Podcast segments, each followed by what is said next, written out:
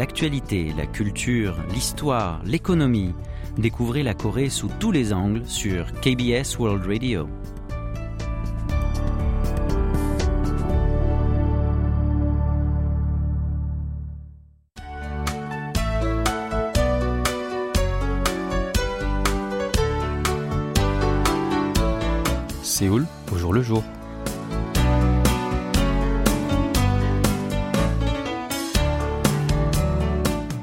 Toutes et à tous, merci de nous rejoindre pour cette nouvelle édition de votre magazine de société Séoul au jour le jour. Les messages de soutien, d'hommage ou encore de témoignages affluent sur les réseaux sociaux depuis la catastrophe d'Itaewon. Une jeune femme survivante du drame d'Halloween du 29 octobre a eu le courage de prendre la parole et d'essayer d'apaiser, via des anecdotes, les âmes meurtries et endeuillées. J'espère que ceux qui vivent la même douleur que moi trouveront du réconfort grâce à mes anecdotes. Ceci fait partie d'un article publié par A, une femme sud-coréenne de 33 ans qui a survécu à la catastrophe tragique d'Halloween du 29 octobre.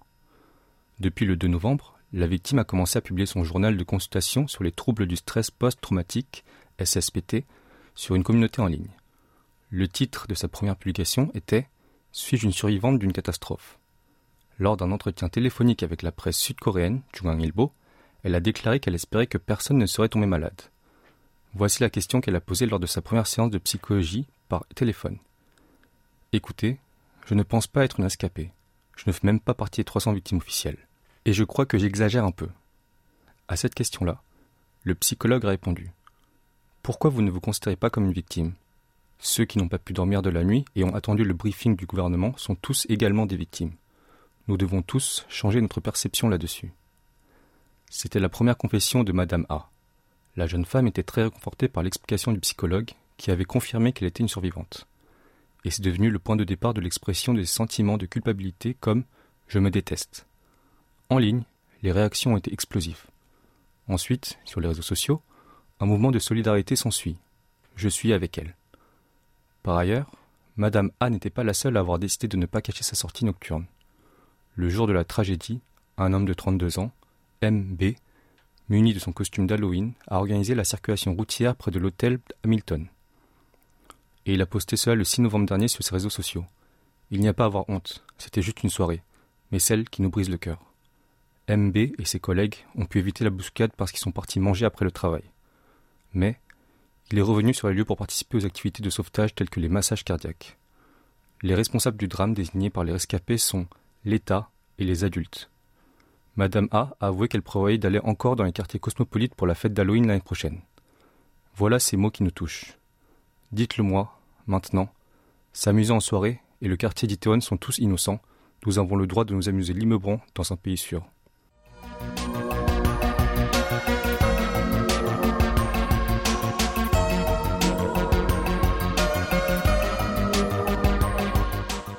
Chaque année, à la mi-novembre, la Corée du Sud s'adapte à vivre au rythme du Suneung, l'équivalent du baccalauréat en France, une épreuve collective qui détermine l'entrée à l'université.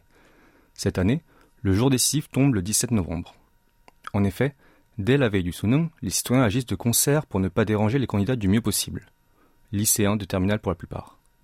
Par exemple, les fonctionnaires ou salariés se rendent sur leur lieu de travail une heure plus tard, tandis que lors de l'épreuve de compréhension orale d'anglais, les avions repoussent leur décollage ou atterrissage. Le jour J, avant de déployer plusieurs années d'efforts sur place, les candidats, eux, aussi doivent se rappeler des choses à apporter et de celles à lécher ses œufs afin de ne pas être paniqués. Tout d'abord, l'un des préparatifs les plus cruciaux est sa carte d'identité. À la place, un permis de conduire ou un passeport avant sa date de péremption sont acceptables. Évidemment, sans la pièce d'identité, il est impossible de, de passer l'examen. La convocation est également indispensable. Sur le bout de papier, un numéro d'admission, un centre de test et les épreuves choisies par le candidat sont écrits. Cette année, elle sera distribuée demain à l'endroit où chaque élève est inscrit au concours lors de l'appel préliminaire.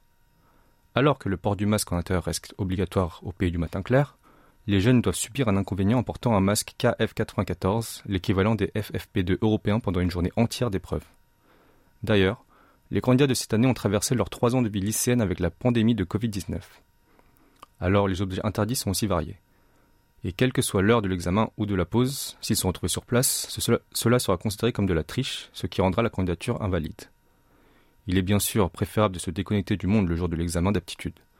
Tous les appareils électroniques, portables, montres intelligentes, tablettes PC, dictionnaires électroniques, lecteurs MP3, calculatrices électroniques, écouteurs sans fil doivent être laissés à la maison. Si on importe un, on doit le rendre au superviseur avant de débuter l'épreuve de la langue coréenne à 8h40. Un responsable de l'industrie de l'éducation a conseillé certaines astuces aux futurs étudiants. Parce que l'eau n'est pas fournie au centre, il est mieux d'en apporter, avec un sachet de tisane pour canaliser le stress si possible. Il a ensuite ajouté Un médicament digestif ou contre la douleur peut être utile pour pouvoir donner son maximum dans une telle lutte acharnée. Eh bien, c'est le moment de prendre une petite pause musicale. Écoutons une chanson pour soutenir tous ceux qui participent au Sunung en espérant qu'ils pourront atteindre les objectifs souhaités. Voici Kumul Moaso, rassemblant mes rêves, interprété par l'un des girls les plus connus d'autrefois, SIS.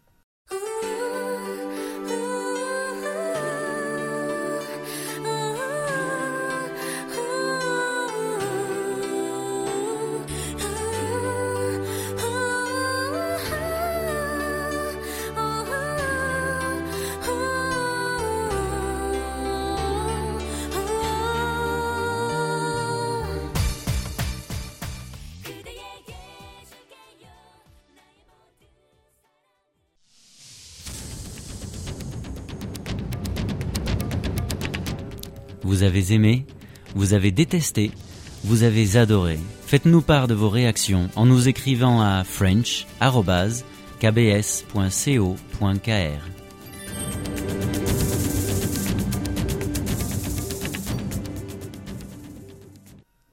Bienvenue, si vous venez de nous rejoindre, vous écoutez Séoul au jour le jour du mardi 15 novembre en compagnie de Jisoo François Kim.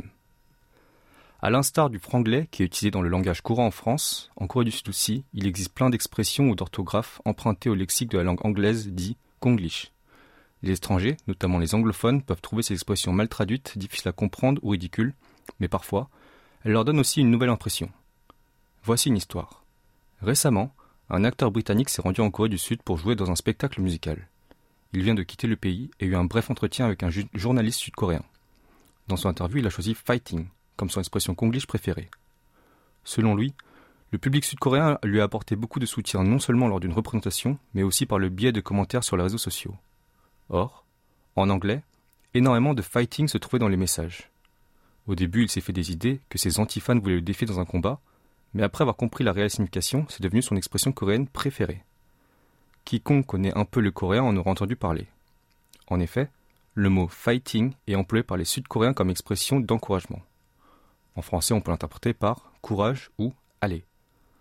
De nos jours, en raison de l'influence de la vague coréenne, le mot sort de plus en plus souvent de la bouche des étrangers apprenant le coréen. Ils l'utilisent comme terme pour soutenir tous leurs artistes coréens préférés. Pour certains, le terme vient du vieux britannique fighting spirit signifiant l'esprit de combat. Ou alors, d'autres sont convaincus que le mot japonais fighto, prononciation japonaise de fighting, s'est transformé en fighting au pays du matin clair. En 2004, l'Institut national de la langue coréenne a décidé d'employer des mots coréens tels que aja, car fighting n'est pas utilisé dans ce sens dans le monde anglophone.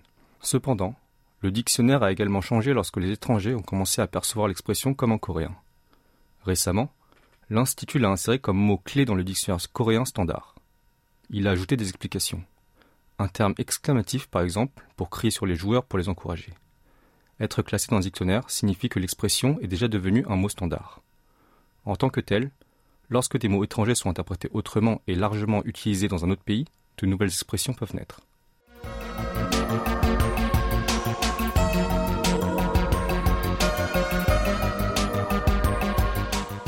Le SCFF, le festival du film indépendant de Séoul, qui présentera les films indépendants de cette année par catégorie, prendra place du 1er au 9 décembre au CGV de Apgujeong à Séoul le directeur du festival, Kim Dong-yeon, a annoncé que 1574 œuvres ont été soumises pour cette 48e édition, dont 1423 courts-métrages et 151 longs-métrages. Ce total marque le plus grand nombre de films jamais proposés jusqu'alors. 127 d'entre eux ont été sélectionnés pour être projetés. Kim espère que le festival permettra au public de s'intéresser aux films indépendants ainsi qu'aux jeunes réalisateurs et acteurs. Le directeur a également présenté le slogan de cette année, The Art of Love, qui veut dire l'art de l'amour. Il est né lors d'une réunion, confesse Kim. Lors de notre table ronde, l'un des organisateurs a déclaré que ce dont nous avons besoin maintenant, c'est l'art d'aimer. Nous avons décidé à l'unanimité que le moment était venu pour nous d'avoir un beau slogan comme celui-ci pour nous réconforter. Par catégorie, les courts-métrages incluent Yang Rim Dong Girl des réalisateurs Oh Chae-young et Im Young-hee, qui dépeint la croissance d'une jeune fille agrandie à Yangnam-dong. Amen, Amen du cinéaste Kim Kyung-bae, qui a remporté la médaille d'or au Festival international du film Fantasia 2022, et Watcha, sacré au Festival international du film de Jeonju. En ce qui concerne les finales des longs métrages, nous retrouvons Late Summer Heat de So Han-sol, Continuing Land de Cho Yi-young et The Fifth Thoracic Vertebra de la réalisatrice Park Se-young, qui a remporté le prix du réalisateur de films fantastiques de Puchon pour la troisième année consécutive. Une section pour présenter des films indépendants étrangers, dont huit de réalisateurs taïwanais, sera également à l'honneur. Se déroulera également l'emblématique concours Actors Project, où des acteurs sont respectivement jugés sur une minute de monologue, le grand prix étant de 2 millions de won. Un total de 94 millions de won, l'équivalent de 66 000 euros, sera remis en tant que récompense cette année, dont 20 millions de won, soit 14 600 euros, pour le Grand Prix du long métrage et 7 300 euros pour le Grand Prix du court métrage. De plus, une enveloppe de quasiment 1500 euros sera également remise lors de l'emblématique concours Actors Project, mettant en compétition plusieurs acteurs. Ces derniers seront jugés sur une minute de monologue. Voilà, c'est encore l'heure de faire une petite pause musicale. Nous vous proposons d'écouter Brown Eyed Soul intitulé My Story, mon histoire.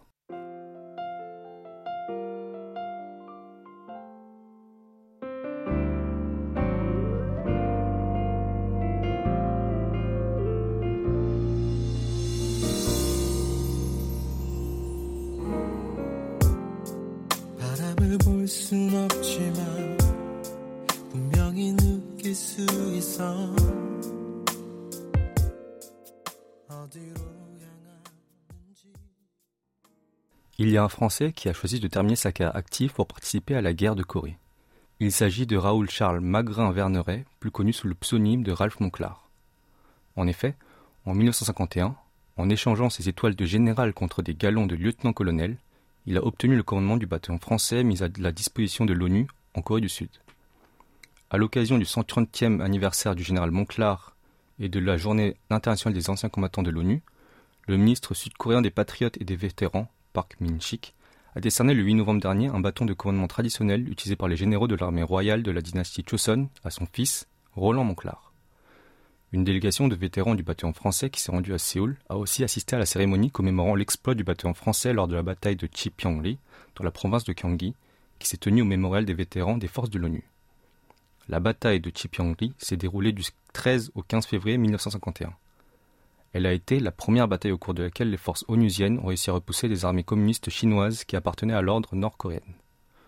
Ce sont les vétérans français qui ont mené cette opération à la victoire et au cœur se trouvait le commandant, le général Monclar. Le bâton remis par le ministre Park au fils Monclar peut avoir une connotation spéciale. Les quatre étoiles sur le tissu de soie suspendues au bâton signifient la restauration du grade du général Monclar, qui avait cédé les quatre étoiles à des galons pour être un lieutenant général afin de participer à la guerre de Corée. Par ailleurs, en dehors du champ de bataille, il était aussi un père aimant pour sa famille. En décembre 1950, au plus fort des combats, le général Monclar a envoyé une lettre à son fils de 11 mois lui demandant de la lire après avoir appris à lire. Voici une partie. Mon cher garçon, mon cher Roland, tu me demanderas pourquoi je vous ai quitté. Mon petit garçon, sur les routes de Corée, errent des quantités de petits garçons, vêtus comme toi d'un manteau et d'un capuchon molletonné et bordé de fourrure. Nous sommes venus pour que mes petits garçons, les petits comme toi, n'errent plus sur les routes vers un monde inconnu, dans l'eau, la boue ou la neige. Le même jour de la cérémonie, le ministre Park a envisagé la création d'un espace commémoratif pour le général Monclar et a discuté de son utilisation.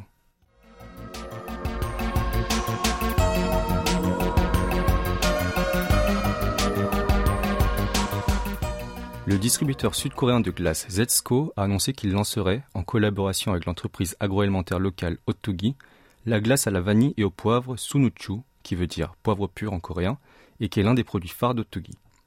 Le groupe Zetsco avait déjà réalisé un tirage au sort au début du mois via son compte Instagram pour faire goûter la glace en avant-première aux euros sélectionnés. Et les plus gourmands qui n'ont pas eu cette chance vont enfin pouvoir se délecter de ce produit. En effet, son lancement officiel est prévu pour demain, mercredi 16 novembre. À première vue, ce mélange s'apparente plus à une plaisanterie qu'à un réel article avec un potentiel de commercialisation. Cependant, la combinaison glace à la vanille et au poivre noir est un mélange déjà connu des jeunes sud-coréens de la génération MZ. Et ce mixte osé jouit d'une grande réputation chez cette catégorie de la population. Pour preuve, de nombreuses photos de glace vanille au poivre et à l'huile d'olive ont inondé les réseaux sociaux. Selon leurs fanatiques, Ces desserts auraient un goût et un aspect gourmet et les adeptes de ces parfums originaux seraient des fines bouches. La glace au poivre a également reçu une attention plus particulière en a été présentée et très acclamée dans une émission télévisée culinaire la semaine dernière. C'est avec cette recette que se base la nouvelle classe d'Uttugi et Zesco. Les réactions des internautes sont mitigées. Il y a des réponses positives comme J'ai essayé la recette avec une glace au caramel, c'était délicieux. Mais aussi des réponses négatives telles que Il ne faut pas jouer avec la nourriture. Zesco a déjà auparavant lancé plusieurs glaces étonnantes. Kondui Pachui, un mélange au haricot rouge et au tofu, et qui fait référence à un célèbre conte coréen, une glace aux germes de blé ainsi qu'une glace au miel et au beurre, un goût très populaire en Corée. Ces parfums originaux ne sont pas les premiers car la Corée du Sud a déjà été témoin de plusieurs recettes inattendues comme le poulet au chocolat menthe ou la glace au concombre.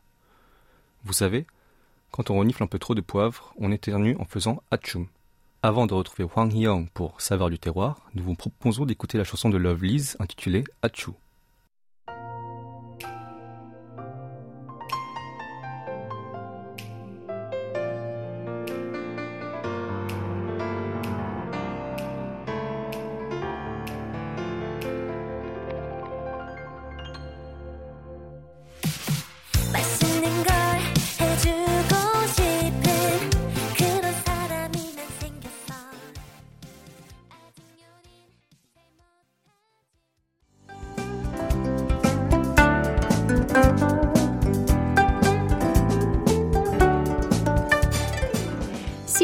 Choisir le plat d'accompagnement le plus représentatif du pays du matin clair, la plupart des Coréens diraient le kimchi.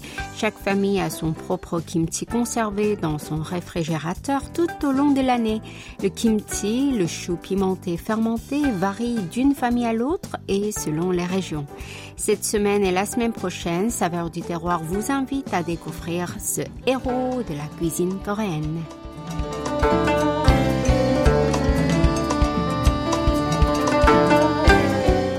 Notre première destination est Uiseong-gun de la province de Gyeongsang du Nord. Dans ce comté poussent les choux qui sont difficiles à trouver dans d'autres régions.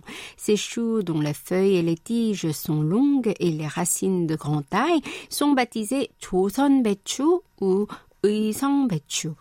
En effet, il se démarque par une saveur à la fois amère et douce et était traditionnellement cultivé dans cette zone de la péninsule coréenne. Si les feuilles externes séchées dans un endroit bien aéré à l'ombre sont utilisées pour préparer le pechu shiregi, qui devient un ingrédient utile tout au long de l'année pour préparer notamment des plats liquides, les feuilles internes, elles, bien tendres, constituent l'élément principal du kimchi. En effet, ces feuilles sont d'abord séchées légèrement durant une dizaine de jours avant d'être employées pour le kimchi appelé kunjanji.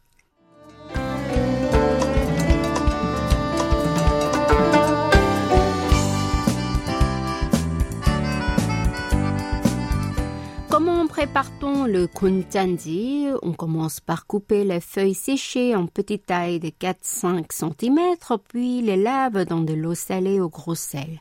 Ce processus permet de rendre la texture bien croquante et la couleur claire. Ensuite, on les assaisonne avec la sauce pimentée préalablement euh, préparée avec la pâte et la poudre de piment rouge, la sauce soja, la saumure de poisson ectot et ainsi de suite. Petite astuce, pour améliorer la saveur et le parfum, on y ajoute la poudre de choupi, une sorte de poivre.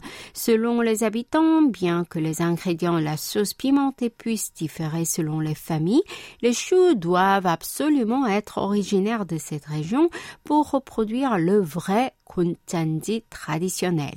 Les racines de choux sont utilisées comme des navets. On épluche la partie externe, puis coupe en petits morceaux ronds. Dans un bouillon infusé de pâte de soja fermentée on trempe ces racines, des pommes de terre, des courgettes, des feuilles de chou shiregi, ainsi que de l'oignon, puis on assaisonne avec la poudre de piment rouge. Ce pechupuri tagri est un voleur de riz bien qui fait vider un bol de riz cuit à la vapeur en un clin d'œil.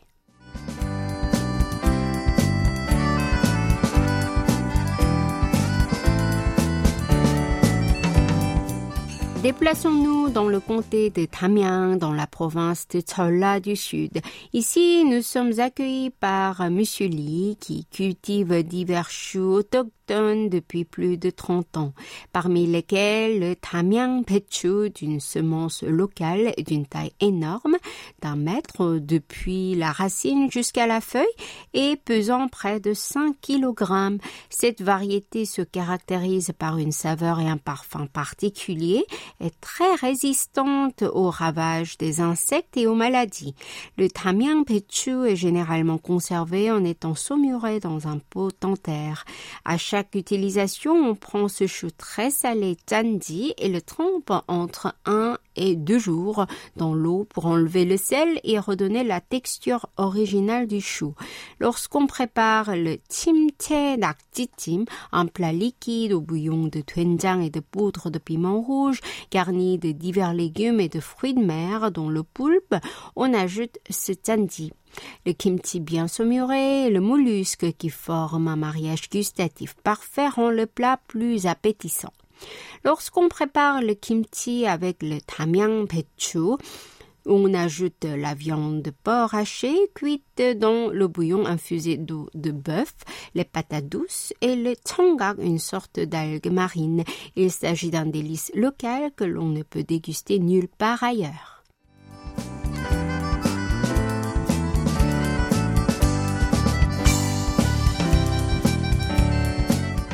Notre voyage à la recherche de kimchi se poursuit la semaine prochaine.